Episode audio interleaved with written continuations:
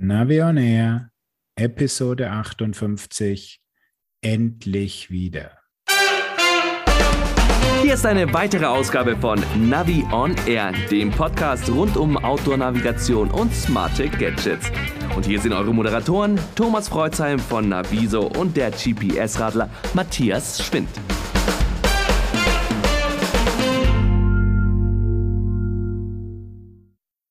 Hallo Matthias. Grüß dich, Thomas. Servus. Jetzt sind wir wieder on air nach einer langen Pause. So ist es jawohl. Wir haben zwischendrin schon mal den Versuch gestartet, wieder schneller bei euch auf den Ohren zu sein, aber es hat nicht so ganz geklappt. Wir hatten ja endlich wieder Messen und Neuheiten und Urlaub war, glaube ich, auch dazwischen, oder? So ist es und von daher war die Pause nochmal etwas ausgeweitet, aber jetzt sind wir da aber endlich wieder. Unser Titel bezieht sich ja auch auf andere Events, nämlich Messen und Veranstaltungen. Und da werden wir euch später noch dazu etwas berichten. Genau. Und natürlich gibt es auch noch alle Neuheiten an Geräten, an relevanten Software-Updates, die seit der letzten Episode aufgelaufen sind. Also insofern macht es euch gemütlich, äh, teilt die Kräfte für die Radtour ein. Es könnte länger werden. Ja, gehen wir mal zu den Neuheiten. Es gibt ja was vom Sigma Rocks. Genau, also das ist ja noch eine, eine fast schon uralte Neuheit. Da gab es dann neue Karten für den ROX 12 relativ unspektakulär halt die neuesten Daten aus der OSM-Datenbank übernommen und jetzt für den ROX 12 zum Update. Was ich da schade finde, es gibt keine automatische Benachrichtigung. Also du musst selbst da in die Kartenverwaltung mal reinschauen und den Download bzw. das Update anstoßen. Das ist doch was für unsere Hörer, denn wir liefern jetzt genau diese Informationen und alle sagen, ohne Navi und er hätten es gar nicht gewusst. Genau, so ist es. Und dann liefern wir noch gleich hinterher. Es gibt auch noch Firmware-Updates für den ROX 11.1, den ROX 4 und ROX 2. Wobei, wenn man da zwischendrin mal die App aufmacht, da wird man informiert. Und das letzte Update vom äh, ROX 11.1, das hat bei mir auf dem Blog ein paar Wellen geschlagen, weil da hat ähm, Sigma eben gesagt, dass da ja das ganze Gerät zurückgesetzt wird und ähm, danach wieder die Daten draufgeschoben werden. Also ganz so dramatisch, wie das jetzt klingt, ist es nicht. Wenn man vorher ganz normal mit der App einfach sein ROX regelmäßig aktualisiert und synchronisiert, dann sind irgendwie die Daten alle auf dem Handy zwischengelagert, dann startet man das Update. Und äh, das Einzige, wo ich gehört habe, wo es zu Problemen kommen kann, ist, wenn du sehr exzessiv in den Radprofilen da selber rumgebastelt hast. Was wäre also deine Empfehlung? Ähm, wenn du Rad, also wenn du an den Radprofilen nicht groß rumgebastelt hast, dann einfach auf äh, Update durchführen äh, klicken. Das habe ich auch gemacht. Das hat funktioniert. Da merkst du eigentlich gar nichts davon, dass da ein tieferer Reset passiert. Wenn du ähm, größere Änderungen gemacht hast, dann schau dir die vielleicht vorher mal an, dass du dir merkst, was da, was du da gemacht hast, welche Profile du neu angelegt hast, dass du die nachher äh, wieder hinbiegen kannst, weil was bleibt die Alternative, das Update überhaupt nicht zu machen, finde ich jetzt auch nicht prickelnd. Mhm. Ja, der Update-Dschungel. Aber wenn es das war, dann haben wir ja noch ein Update für unsere Hörer. So ist es, genau. Die Firma Bosch hat auch ein Update gemacht und zwar für die älteren Generationen. Also für mich. ja, ich habe ja im Vorgespräch gehört, dass du jetzt auch bei den Nyon-Leuten angekommen bist. Aber selbst da geht es noch einen Schritt äh, weiter zurück. Die erste Generation vom Bosch Nyon, also das Teil da im Querformat, das bringt äh, neue Karten. Ja, und äh, weiter nichts. Der alte im Querformat, da gibt es nichts, da gibt es nur neue Karten. Der ist quasi am Ende seiner Lebensdauer. Da muss man schon zufrieden und glücklich sein, wenn man neue Karten kriegt. Anders schaut es aus bei dem äh, Nyon Touch. So nenne ich ihn eigentlich ganz gern mittlerweile. Also der im Hochformat mit dem Touchscreen-Display. Der kann jetzt ein bisschen besser mit POIs und Wegpunkten umgehen. Er hat einen geschwindigkeitsabhängigen Autozoom bekommen. Die Displayhelligkeit wurde verbessert. Das sind eigentlich die wirklich wichtigen und ganz sinnvollen Änderungen. Und dann hat sich Bosch wieder mal ein bisschen in die Spielecke zurückgezogen und hat da also seine Gamification Screens noch um eine Seite erweitert. Da kannst du jetzt deine Fitnessziele definieren. Ja, ist ja wunderbar. Ja, aber ich habe ja deine Kommentare gelesen und du vermisst ja immer noch, dass sich da an der Navigation etwas verbessert. So ist es. Und ähm, Richtig übel sah das dann aus, wenn man sich noch das äh, nächste Update dann anschaut. Da geht es nämlich dann um das smarte System von Bosch, also wirklich die dritte Generation vom Bosch E-Bike-System. Und da gibt es zumindest jetzt in der App eine neue Navigation und die hat auf meinen ersten Tests, die ich damit gemacht habe, deutlich besser funktioniert als dieses ganze Zeug, was man da bisher auf Nyon vorgesetzt bekommen hat. Mhm. Die haben drei Profile, wenn ich mich recht entsinne. So ist es, genau. Einmal sozusagen das Daily, könnte man auch sagen, pendeln oder einfach nur schnell ankommen. Ja, das ist jetzt äh, vergleichbar mit dem alten Schnell. Das ist in Ordnung. Und dann gab es ja bisher das schöne Profil, das war grauenhaft. Der hat dich auf jeden Feld Trampelpfad geführt. Und der macht es jetzt, der heißt irgendwie, boah, ich weiß gar nicht, wie der Name, irgendwas auch cooles, hippes, englisches, irgend so ein Tourprofil halt. Und da ist mir wirklich aufgefallen, der macht größere Umwege, um da auch auf den ähm, markierten Radrouten länger zu bleiben. Ja, das finde ich interessant, dass man wirklich mal diese Radrouten verfolgen kann. Und noch besser wäre es dann, wenn man sagen kann, ich möchte jetzt gerne den Ammer-Amper-Weg fahren, aber soweit ist Bosch auch noch nicht. Nein, das wollen wir jetzt mal nicht übertreiben. Wobei, wenn du, glaube ich, ähm, am Startpunkt oder an einem Zwischenpunkt von einem dieser großen Radwege wärst, als zum Beispiel bei dir jetzt, und du sagst, ich möchte nach ähm, Bremerhaven, dann wird er sich doch an den großen Flussradwegen orientieren, oder? Welcher würde da hinführen? Ja. Soll ich jetzt Elbe sagen oder sowas?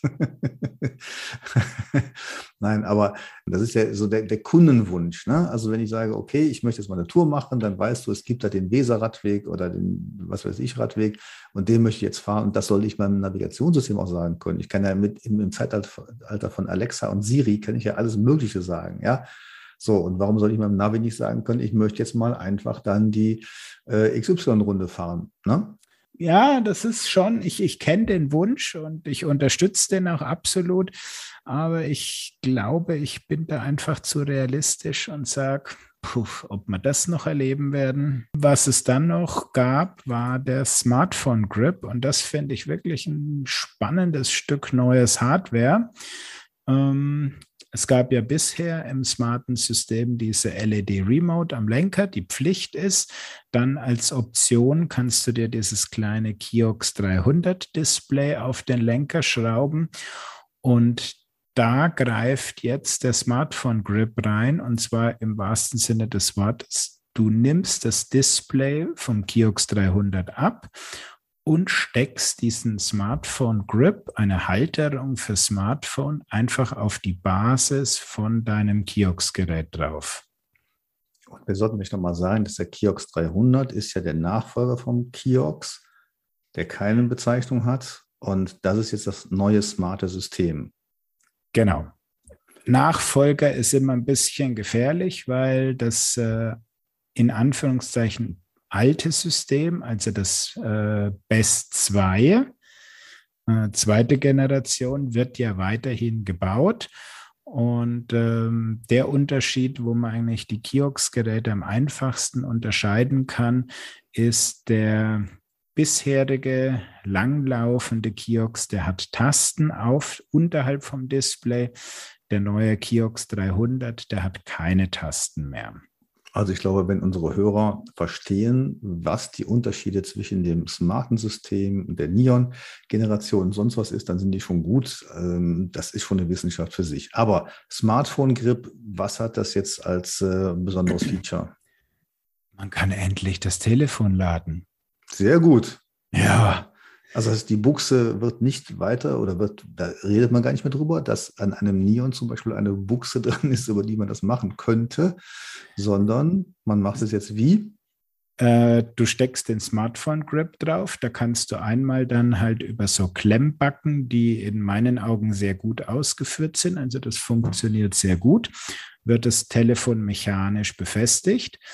Dann hast du an der Seite eine USB-Buchse. Okay, hier ist Bosch sich treu geblieben und hat dieses komische Micro-USB-A-Format genommen. Ah. Aber geschenkt geht ja auch eine normale Standard-Micro-USB rein. Und damit kriegst du dann ähm, Strom, Ladestrom raus, den du per Kabel an dein Telefon führen kannst. Und da habe ich gemessen, dass da 1,1 Ampere drüber fließen. Immerhin. Und ja, das reicht ja schon dann für die Genau, das also für ist das Smartphone ist es schon. Aber gut, wenn jetzt jetzt neuere Smartphones sind, passen da eigentlich alle neueren rein? Würde ich mal sagen, ja. Mhm. Ähm, eher die alten haben ein Problem. Ich habe noch hier so ein antiquarisches ähm, uralt äh, iPhone 4 liegen. Das hat nicht mehr reingepasst. Das ist zu schmal, dass die Backen da keine, keine Haltekraft mehr machen können. Ganz wichtig natürlich noch, es gibt auch eine drahtlose Möglichkeit, das Telefon zu laden. Das heißt, in diesem Smartphone Grip ist eine QI-Ladeelektronik integriert. Und die ist dann so positioniert, dass das immer passt oder muss man das äh, Smartphone dann zurechtschieben? Also bei den Geräten, die ich jetzt zur Verfügung hatte, mit dem X getestet habe, hat es einfach auf Anhieb geklappt. Wenn du das Ding mittig in den äh, Halter reinlegst und da festklemmst, ähm, ging die Lademeldung los. Mhm. Jetzt sieht man ja auf den Bildern, dass das Smartphone im Querformat liegt. Kann man das eigentlich auch im Hochformat montieren? Eine sehr gute Frage, die ich eigentlich schon in den Kommentaren viel häufiger erwartet habe. Nein, es geht nicht. Ja, das ist auch doof. Also ich wüsste nicht, wie man ähm, die Basis vom Kiox um 90 Grad drehen kann, weil das wäre die Lösung dann. Aber das ist doch wirklich dann schade, weil ähm, also ich habe mein Smartphone immer in Längsrichtung drauf und nie im Quer, weil man dann einfach von der Strecke mehr sieht.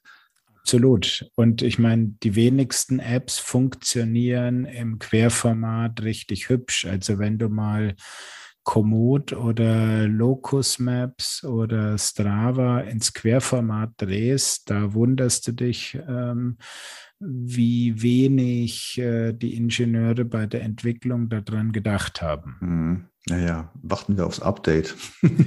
ah, Wird ja, aber schwierig, Mechanik, ne?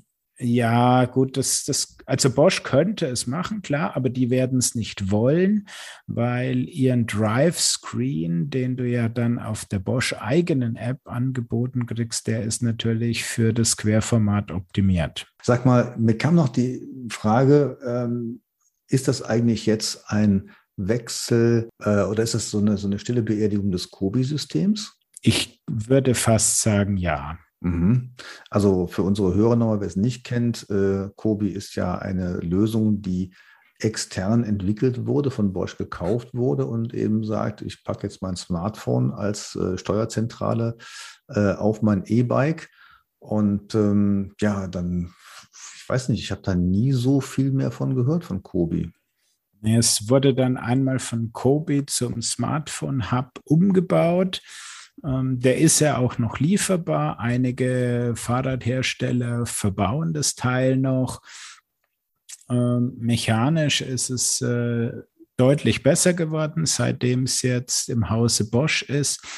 Die App ist quasi noch genau das, was wir von der damaligen Firma Kobi kennen. Es ist so, es läuft so nebenher. Das letzte Update von der App ist auch schon wieder ganz schön lang her. Und ähm, wenn man mit Händlern spricht, ah, auch diese Halteklammer, das ist nicht so wirklich das Tolle, die funktioniert mechanisch nicht so mhm. gut.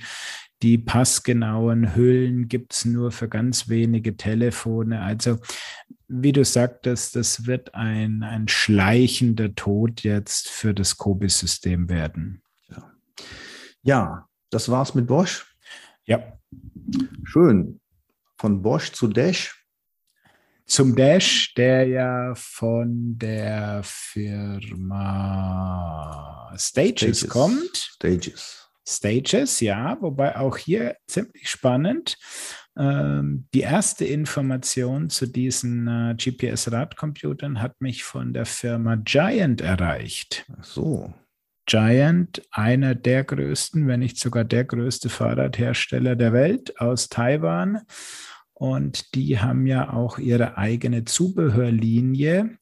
Und da haben sie sich jetzt mit Stages zusammengetan Aha. und übernehmen quasi eins zu eins die beiden Geräte ähm, und bedrucken einfach nur vorne statt Stages Giant.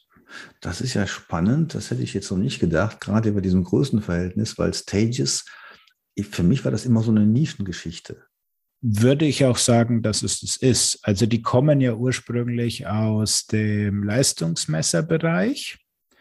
Für die Rennradfraktion machen die da Leistungsmesser.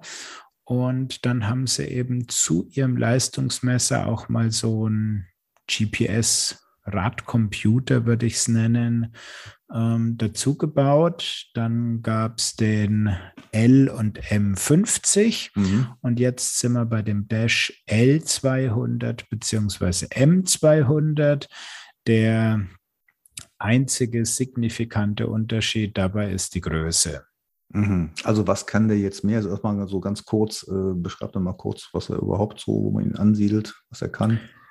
Ähm, also es ist ein, ein GPS-Radcomputer, würde ich mal sagen, in der Liga eines äh, Wahoo. Also schon für die sportlich orientierten Nutzer, die da ihre Trainingsdaten machen, aber er hat eben auch Navigationsfunktionen an Bord. Mit Karte, farbig. Mit Karte, farbig und was jetzt anscheinend auch noch für das äh, Thema mit Giant ganz spannend war, für deren E-Bike-Serie, weil die sind ja neben Specialized einer der großen Verfechter vom ANT Plus LEV-Profil. Ähm, hat da Stages eine sehr gute E-Bike-Integration noch hingekriegt. Das ist ja spannend. Das heißt, das macht die Geräte ja auch interessant für andere ähm, E-Bikes und ähm, Preislage?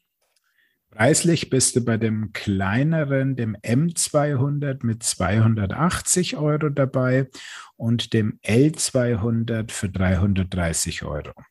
Und der große, was kann der jetzt mehr? Ganz bitter, er ist einfach nur größer. okay. das, das ist wirklich so, weil ähm, die Auflösung vom Display ist identisch. Nee. Das heißt, seine Pixels sind einfach nur größer. Ja, also womit man alles äh, punkten kann, unglaublich. Okay.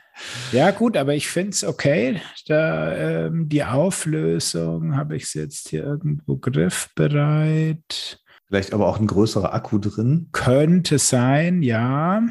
Ja, sollte Wobei, ja schon sein. Ja. ja, dann hätten sie es aber sehr genau hingekriegt, weil sie nennen für beide dieselbe Akkulaufzeit. Wenn dieselben Pixel sind, also das, wir reden hier jetzt über 2,7 beziehungsweise 2,2 Zoll Display. Also doch relativ kleine Geräte.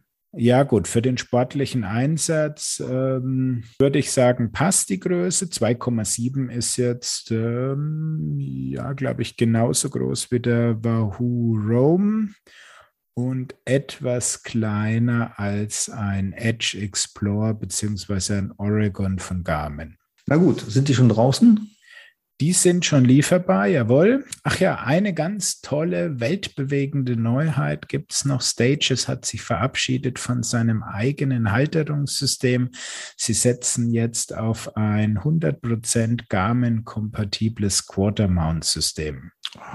Ja, das ist ja mal was Interessantes und was Nützliches. Genau, also insofern sieht man diese äh, Edge-Halterung von Garmin mit der Vierteldrehung, die setzt sich immer mehr durch und wird quasi zum Industriestandard. Sehr schön, das freut unsere Nutzer.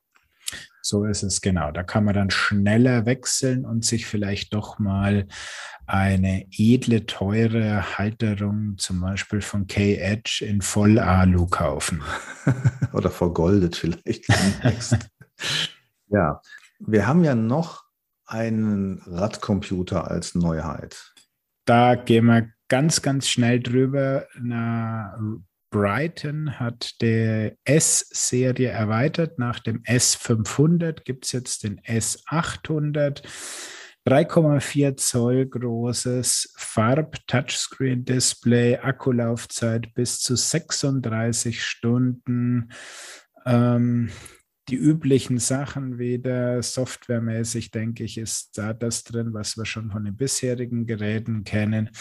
Aber deshalb möchte ich hier ganz schnell eigentlich darüber gehen. Ähm, Sie wissen noch nicht, wann, ob, wie er nach Deutschland kommt. Okay, also ob wir den hier sehen, ist noch unklar. Schade. So. Ne? Mit 3,4 Zoll, das denke ich, wäre eine interessante Geschichte und so. Und Brighton hat ja auch so einige äh, Features drin, die interessant sind. Also das, das könnte mal eine Alternative werden. Genau, Sie sagen auch hier die Turn-by-Turn-Navigation, ähm, wobei da wirklich zu testen wäre, kann ich eine GPX-Strecke einfach importieren oder aus Komoot oder Strava rüberschieben und der nachfahren? Gibt es ein Rerouting und so Sachen? Ähm, das sind ja die ganzen Werbeinfos jetzt so für mich noch nicht so eindeutig, aber ich habe sowohl ähm, die Kontakte in Taiwan angefunkt als auch den deutschen Importeur. Und ja, wie gesagt, sie wissen es noch nicht so genau, wann wie die S-Serie in Deutschland gestartet wird. Ja, die S-Klasse hat ja Tradition in Deutschland. Da wäre auch ein Brighton willkommen. Richtig, aber die kommt halt bei uns dann schon eher aus Sindelfingen. Ne? Ja, es gibt noch was in Sachen Motor. Genau, einen kleinen, leichten Motor.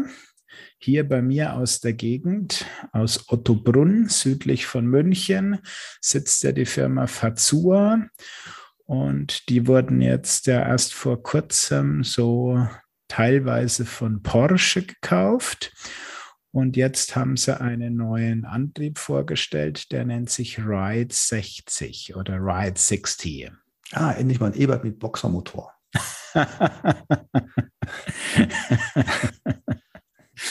ja, das wäre es natürlich gewesen. Da bin ich schon ein, ein größerer Fan von diesem Antrieb. Das wäre über was Neues, genau. Ja. Und was kann der jetzt? Ähm, der hat jetzt den äh, Weltneuheit, den Motor im Fahrrad integriert. Ach, das ist ja was ganz Neues. Ja, für Fazua schon, weil bisher hattest du ja da die, nur dieses Tretlager mit dem Winkelgetriebe fest im Fahrrad und du hattest dann diese Stange, die aus Motor und Akku bestand und die hast du dann von unten direkt mechanisch und elektrisch auf dieses Winkelgetriebe draufgeklickt. Der Gedanke war ja immer, äh, wenn du jetzt mal ohne Motor unterwegs sein bist, dann kannst du da ein Dummy reinstecken und dann kannst du komplett Biobike unterwegs sein aber die Probleme von dieser mechanischen und elektrischen Verbindung beim einfach reinstecken, die waren anscheinend so groß, dass sie sich jetzt entschieden haben, ähm, wir machen eine kompakte Einheit aus Motor, Getriebe und Tretlager und die bleibt fest im Fahrrad verbaut. Okay, und dann, ähm, du sagst leicht, wie, viel leichter ist das jetzt als ein anderer Antrieb? Das komplette Antriebssystem aus Tretlagergetriebe Motor wiegt, glaube ich, 1,8 Kilo. Ähm, er hat jetzt auch nicht so die Mega-Unterstützung. Also die 60 steht für das maximale Drehmoment von 60 Newtonmeter. Ähm, zum Vergleich ein Shimano Steps oder ein Bosch Motor, die liefern da 85 Newtonmeter. Damit kann ich natürlich schon ganz schön viel Kraft, äh, Gewicht sparen, wenn ich da weniger Drehmoment reinbringe. Und nachdem es ja für diese Klasse der sogenannten Leicht-E-Bikes ist, ähm, ist auch der Akku etwas kleiner. Also der hat 430 Wattstunden.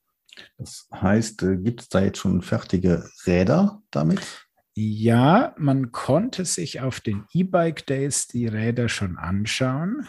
Ähm, einmal gibt es eines von Canyon. Das hat mich jetzt nicht so gewundert. Die hatten ja bisher auch schon so ein hippes Pendlerbike mit dem Fazur-Antrieb.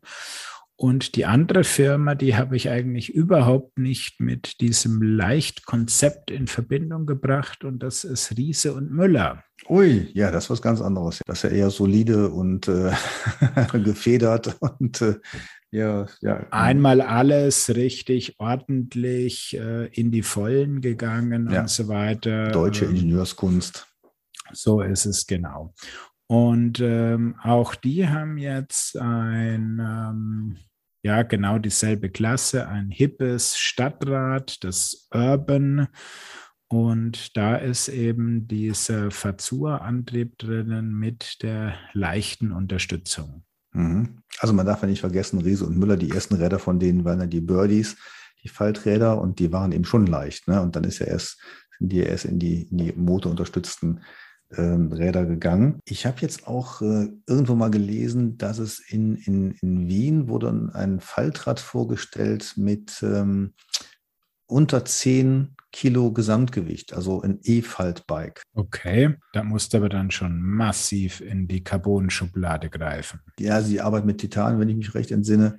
Und äh, aber spannendes Konzept, weil es ist wirklich so, wenn du so ein schweres Ding die Treppe hochschleppst, ähm, die, die, die Bahn, die typischen Bahntreppen, äh, dann, dann ist das schon wirklich angenehm, wenn du ein paar Kilo weniger am langen Arm hast. Ne? Klar. Ja, also da kann sich wirklich noch was tun. Deswegen finde ich diese Leichtkonzepte wirklich interessant. Das ist ja auch wie kleine äh, Autos oder E-Cars zum Carsharing und so weiter, die jetzt nicht um die dicke Reichweite haben, aber zum täglichen Pendeln auf jeden Fall ausreichen und so und dann wirklich dazu beitragen können, dass da mal motorisierter Benziner, äh, Dieselverkehr ersetzt wird durch äh, etwas, etwas bessere Antriebsarten. Interessant fand ich bei der ganzen Sache auch noch, dass sich Fazur anscheinend jetzt so richtig auf die Fraktion mit dem geraden Lenker stürzt, weil sie haben einen sehr ergonomischen Daumenschalter entwickelt, aber der ist eben für den geraden Lenker. Und dann habe ich gleich mal nachgefragt,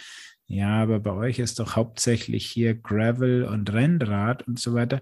Ja, den Controller entwickeln wir gerade noch. Mm, okay. Tja. Also anscheinend jetzt erstmal Fokus gelegt auf diese Stadträder, beziehungsweise auch der leicht aufkommende Trend mit diesen leicht unterstützten E-Mountainbikes, wo ich das Gefühl habe, dass da die Fahrradhersteller noch die letzten Zweifler und die eisernen Verfechter des Bio-Mountainbikes vielleicht doch noch auf ihre Seite bringen wollen. Sind wir mal gespannt. Also insofern ist auf jeden Fall ein interessantes Konzept. Sie haben auch in zwei Punkten auf den letzten GPS-Radler Praxistest gehört. Punkt 1, Sie haben USB-C Ladebuchse für Smartphone vorgesehen. Punkt 2, Sie haben Ihre Konnektivität um ANT Plus erweitert. Du kriegst Strom, du kannst äh, deine Geräte mit Daten versorgen. Also insofern passt es voll zu diesem minimalistischen Ansatz. Gut. Ich habe auch noch was Kleines. Ja, habe ich gelesen, dass du da was getestet hast und da werde ich dich jetzt gleich mal dazu ausquetschen. Schieß dann, los. Dann quetsch. ja, ist auch was zum Drücken. es ist einfach, einfach eine kleine Fernbedienung. Ähm, das ist ja schon so, wenn man das Smartphone am Lenker hat, ähm, dann möchte man es gerne eben bedienen können, auch ohne die Finger vom Lenker zu nehmen. Und das kann man damit machen. Diese Bluetooth-Fernbedienung äh, ist von Pearl, von diesem ja, Nerd äh, oder von diesem, wie soll man das sa sagen, ja, dieser äh, von allen Männern bewunderten äh, äh, Firma. Wenn der Pearl-Katalog ins Haus schneit, dann äh, kriegen die Frauen graue Haare und die Männer ziehen sich in ihre stille Butze zurück und sind ein paar Stunden beschäftigt. Also Pearl hat eine Fernbedienung auf den Markt gebracht, die gibt es übrigens schon länger. Mhm. Ich habe die auch seit einiger Zeit im Test und das Ganze muss man sich vorstellen wie sozusagen ein großer Ring. Also wenn man sich an, auf, auf, seinen Finger einen Ring steckt und da ist eine Scheibe drauf, äh, diese Scheibe ist die Fernbedienung. Da kann man dann aber jetzt nicht so viel mitmachen. Das Ganze ist hauptsächlich auf die Musiksteuerung zugeschnitten. Also es ist eine ganz normale Bluetooth-Fernbedienung drin, bei dem man Musikstücke äh, starten kann, stoppen kann, äh, vorspulen, lauter, leiser. Und man kann auch ein Foto schießen, äh, wenn, die, wenn die Software das macht. Mehr kann man eigentlich nicht tun. Aber das immerhin ist praktisch. Ich finde es insofern gut, weil man dann auch, ja, sagen wir mal, die Musik auch wirklich abschalten kann, wenn man jetzt im Straßenverkehr äh, das braucht oder eben leiser machen kann, aber auf der anderen Seite eben auch, wenn man möchte, kann man es auch etwas lauter machen oder etwas, ja, immer natürlich so, dass man es, äh, dass man auch die, die Nebengeräusche versteht, versteht sich. Aber das heißt, es ist ganz praktisch zu bedienen unterwegs. Es funktioniert gut. Es hat eine Standard-Knopfzelle drin, CR2032 und ähm, also diese klassischen Knopfzellen, mhm. diese Batterien.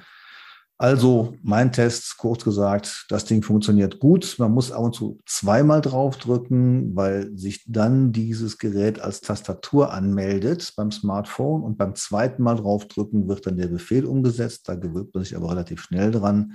Ist also nichts für Leute, die ganz schnelle Befehle haben wollen, immer, ähm, denn nach einer gewissen Zeit, wie gesagt, schaltet sich diese Fernbedienung wieder ab.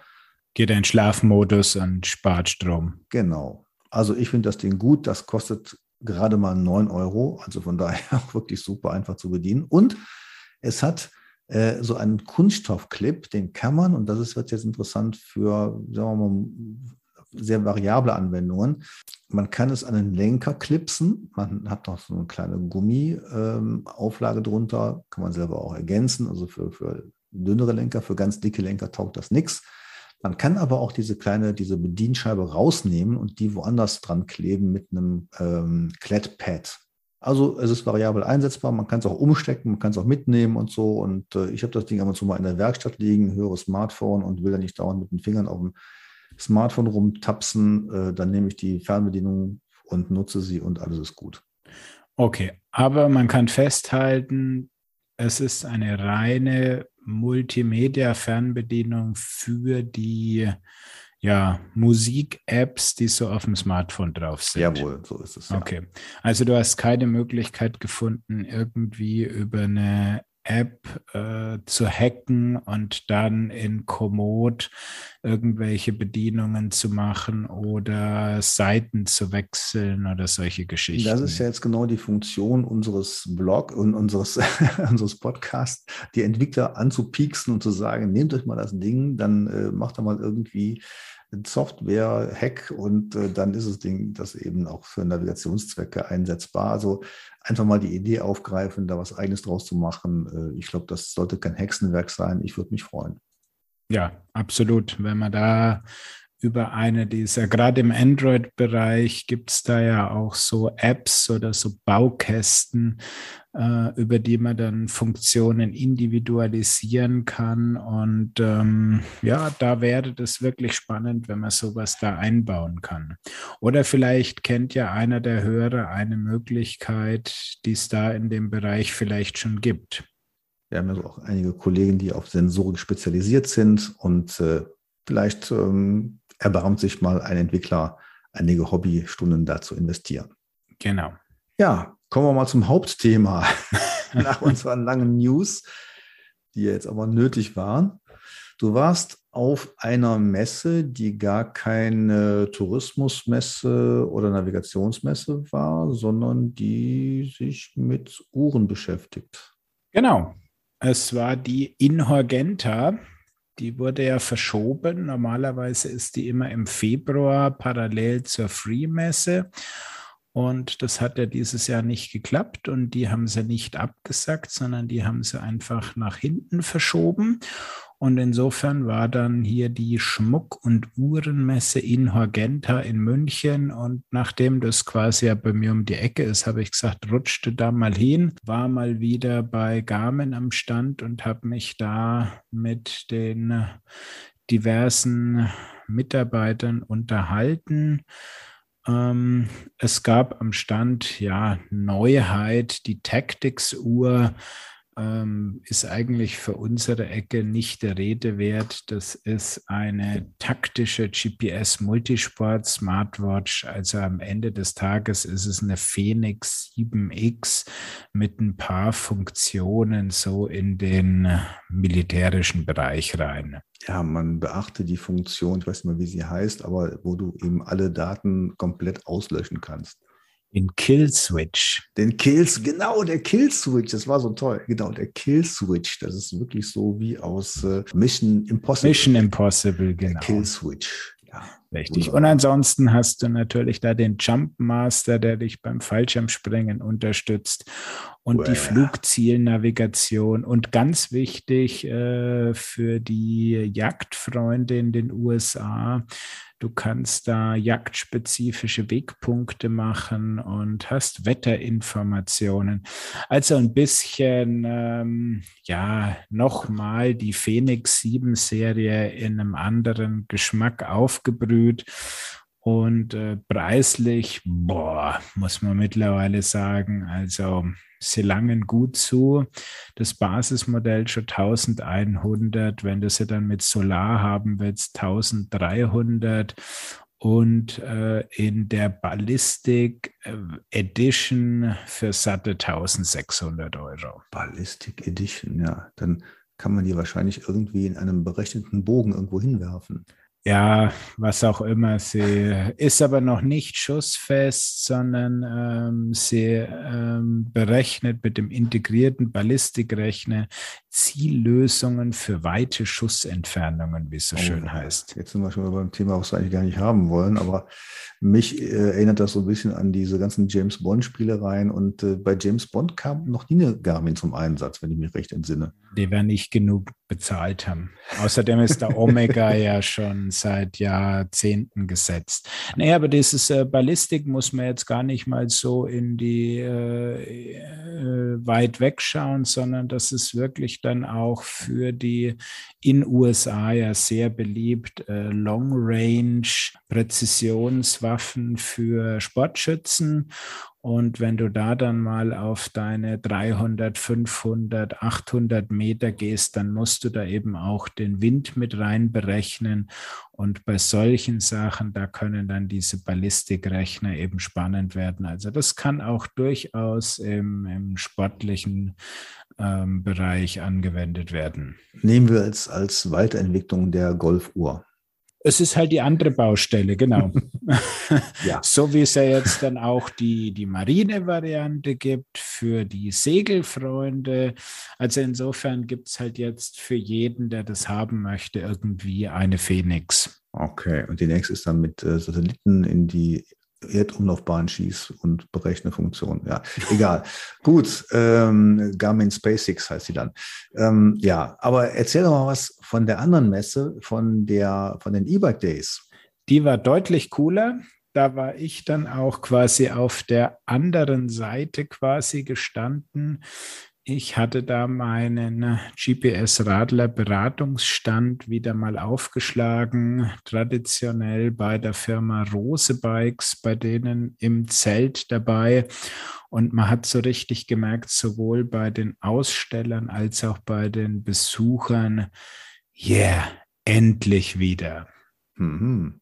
Also es wurde wie verrückt äh, Probe gefahren, was natürlich bei der Messe auch top funktioniert. Also du hast das ganze Freiluftveranstaltung im Olympiapark in München. Die haben da äh, mehrere richtig coole St Strecken ausgewiesen und vorbereitet und abgesperrt und kannst da auch mal ein, ein E-Bike deutlich besser testen als irgendwie bei deinem Händler auf dem Parkplatz nur. Aber übers Dach vom Olympiastadion darf man nicht fahren, ne? Äh, nein, da darfst du nur mit der Zeltdachtour rein, ohne Fahrrad. Okay. Ja, ähm, und gab es was Neues in Sachen Navigation? Außerdem haben wir die Neuheiten ja schon alle im Newsblog jetzt durchgemacht. Und es war auch, muss man wirklich sagen, also äh, Navi und Elektronik war jetzt nicht wirklich vorhanden auf Ausstellerseite. Es war wirklich der absolute Fokus auf den Fahrrädern gelegen. Ja, das ist ja eigentlich auch normal.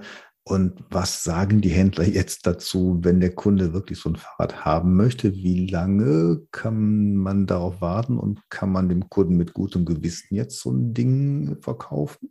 Ja, das ist natürlich dann das äh, spannende Thema, wie die Liefersituation ist. Bei einigen hat man schon gehört, na ganz so dramatisch ist es nicht ja, andere Fahrräder dann wirklich ähm, eher Lieferbarkeit 2023. Gab es noch was von den E-Bike Days? Nee, den äh, Fazua-Antrieb, der dort erstmalig vorgestellt wurde, haben wir schon gehabt. Ansonsten war es einfach wirklich das große Event zum Probefahren und ähm, Bühnenshows gab es auch, aber da muss man nicht wirklich hin, weil du hast quasi keine Zuhörerschaft aber du hast genug Leute da bei dir gehabt, die dich dann äh, gelöchert haben. Für die individuellen Fragen am Stand super, aber das ist wirklich so diese ähm, Vorträge, die du ja auch zum Beispiel von einer Free-Messe kennst, wo dann die Reihen sehr gut gefüllt sind. Das passiert auf den E-Bike Days nicht, weil da liegt der Fokus einfach absolut auf Probefahren und irgendwie davor, dazwischen und danach kann man mal beim GPS-Radler vorbeikommen und sich über die Gerätschaften für den Fahrradlenker informieren. Mhm. Ja, ich habe jetzt noch ein neues Festival aus dem Norden. Ja, hast du mir hier reingeschrieben, sagt mir der Name überhaupt nichts. Erzähl mal ein bisschen was zum Three Rides Festival. Das ist ein neues Format, ähm, wird erstmals veranstaltet in Aachen und äh, damit bedient es die, dieses Dreiländereck, äh, Belgien, Holland und äh, ich hätte gesagt Nordrhein-Westfalen, also Deutschland. ähm, aber also ganz komplett im Westen der, der Republik. Ähm, man ist ganz gespannt, wie das jetzt so funktioniert der Fokus liegt da jetzt mehr auf Mitmachen im sportlichen Bereich. Also da werden etliche Rennen oder, oder ich weiß nicht, wie es so, so im, im Jargon heißt, äh, äh Mitmachrennen veranstaltet. Und ähm, das Ganze wird auch so als große Party bezeichnet, natürlich auch mit einem Ausstellerbereich wo auch einige bekannte Kollegen dann dabei sein werden. Ich schaue mir das mal an und kann demnächst vielleicht ein bisschen mehr zu sagen. Ich freue mich drauf. Das Ganze wird veranstaltet von BVA Bike Media, ist ja meine alte Firma, äh, wo ich lange Zeit eben bei der Kartenredaktion war. Und ähm, man trifft natürlich nicht nur die Kollegen, sondern eben auch dann einige andere, die ähm, im Bereich Tourismus aktiv sind, natürlich äh, hauptsächlich die Techniker und so weiter. Also ich bin mal ganz gespannt, was da so abgeht. Das heißt, es gibt einmal klassische Messe und zum anderen dann eben diese Ausfahrten, Probefahrten, die quasi dann länger und organisiert sind oder wie muss man sich das vorstellen? Na, da kannst du dich also anmelden und kannst dann eben mitfahren halt. Äh, das ist eben so wirklich dazu diese, diese typischen Klassiker halt, äh, die so und so viele Kilometer äh, ähm, Rennrad, Gravelbike, sonst was, Mountainbike-Geschichten und so. Also das eben konzentriert auf so ein Festival, sagen wir, untermalt jetzt von so einem Messecharakter, so würde ich es jetzt mal von außen erstmal sagen. Okay, okay. Klingt spannend, aber für mich leider ein Tacken zu weit, um da mal schnell übers Wochenende hin zu flitzen. Aber was nicht ist, kann ja noch werden. Und ähm, da sind wir mal gespannt, wann wir uns mal wieder auf einer Messe begegnen. Ja, damit Eurobike, oder? Ja, Eurobike auf jeden Fall. Das ist ja klar. Hast du schon ja in, der, in der Mitte der Republik.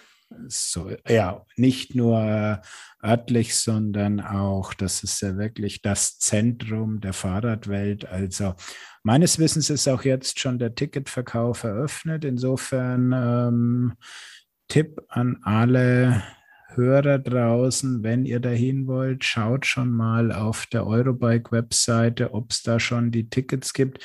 Meines Wissens gibt es dieses Jahr wieder zwei Festivaltage für die Besucher. Ja, ich habe mich noch gar nicht so weit damit befasst, aber äh, das ist jetzt die nächste Aufgabe. Und ja, wir werden ja auf jeden Fall davon berichten, aber das ist ja erst im Juli, von daher genau. dauert das noch was. Insofern, du musst nur schauen, dass du dein Hotel schon mal buchst. Du, ich habe genug Kollegen da, kein Problem. Alles klar, okay. ja. Ja, von mir aus nochmal eine kleine Info zu meinem Spezialgebiet. Äh, wir kommen jetzt ja von, von, von Fahrradrennen zu Spaziergängen. Also das Pendel schlägt in die andere Richtung aus. Äh, da geht es auch gar nicht um Sportlichkeit, da geht es gar nicht um Fahrradfahren, da geht es um Spaziergänge. Ich habe das ja schon mal ähm, erzählt und das ist, äh, es geht ja einfach darum, dass man wirklich, wie der Name schon sagt, mal vor die Tür kommt, das Ganze ist ja eher so in der, in der dunklen Jahreszeit angesiedelt, wo die Tage kürzer sind. Aber hier wird das jetzt inzwischen wirklich gut angenommen. Ich habe jetzt das also hier schon im Nachbarlandkreis ähm, mal äh, jetzt angeboten und, und äh, jetzt acht Spaziergänge ausgearbeitet, die jetzt auch auf der Webseite des Landkreises Osterholz stehen. Das ist also direkt neben Bremen, wenn man es, wenn einem der Name nicht sagt. Und da kann man sich dann eben einen Spaziergang raussuchen und nachvollziehen. Ist natürlich ein Angebot für die Bevölkerung, die etwas geboten bekommen soll, Anreize, um sich mal zu bewegen, um einfach mal die Nase vor die Tür zu bekommen. Das ist doch eine ganz gute Sache. Aber das geht jetzt hauptsächlich hier ums Wandern oder Spazierengehen, nicht unbedingt Radeltour. Das ist wirklich eine Sache ähm, zum Spazierengehen, keine Fahrradtour, aber okay. eben digital. Und das ist schon natürlich wieder in unser Gebiet ausstrahlend rein digital aufgelegt. Wir machen das mit einer sogenannten UMAP, also eine Karte, digitale Karte, die man auch zuschicken kann. Auf dieser digitalen Karte, die man auf seinem Smartphone öffnen kann oder auf der Webseite sich anschauen kann, da sind diese Touren drauf.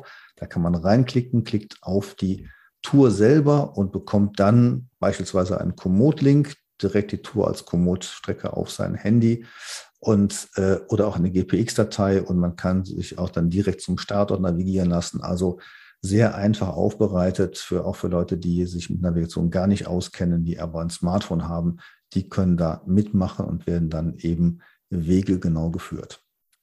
Klingt doch mal ganz gut rauszukommen. Aber im Moment ist ja das Wetter eh toll. Insofern bewegt man sich doch im Moment ganz schön viel draußen. Oder wie geht es bei dir? Ja, das auf jeden Fall. Deswegen ja auch dieses Stadtradeln oder Sportradeln, wie gesagt. Und ich saß auch gestern wieder auf dem Fahrrad und bin mal hier so in Richtung Bremen gefahren. Und äh, der Tour jetzt auch mal ein bisschen länger. Ja, ich hatte ja gestern noch, äh, letzter Tag, kann ich noch mal ganz kurz erzählen, mein Lasten-S-Pedelec von äh, Riese und Müller habe ich das von einem örtlichen Händler hier von der Radelwelt aus München zur Verfügung gestellt bekommen, weil wir hatten ja am Samstag eine kleine Veranstaltung mitten in München und da willst du nicht mit dem Auto reinfahren, musst aber trotzdem einiges mitnehmen und da habe ich mir mal so ein richtig cooles Lasten-S-Pedelec ausgeliehen. Mhm. Das heißt, äh, das ist auch so eines mit, mit einem zweiten Akku oder so? Der hatte auch einen zweiten Akku und den brauchst du auch, weil du fährst dann, ähm, wenn du flott vorwärts kommen willst, mit Ladung drinnen, fährst du ganz viel im Turbo-Mode und dann schluckt der natürlich ordentlich Strom. Also da darf man nicht sparen am zweiten Akku. Der kostet zwar Aufpreis, aber das ist schon richtig cool, das Teil gewesen.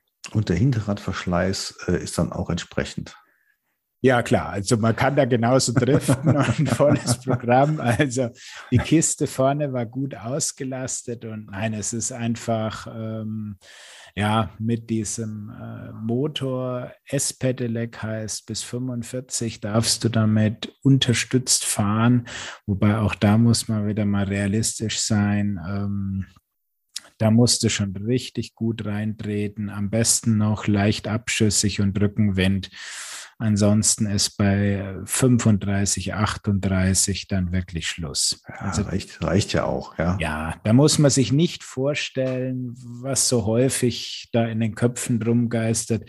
Die S-Pedelec-Fahrer, die fahren immer 45. Ja. Äh, das das ist wirklich dann anstrengend und schwierig. Und man muss auch sagen, mit der schweren Kiste nicht ganz ohne, was du da, du hast ja ein zulässiges Gesamtgewicht von 200 Kilo.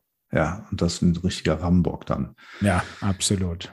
Kommen wir doch mal zur Wahl. Ja, es wird wieder mal der beste Fahrradblock des Jahres gesucht.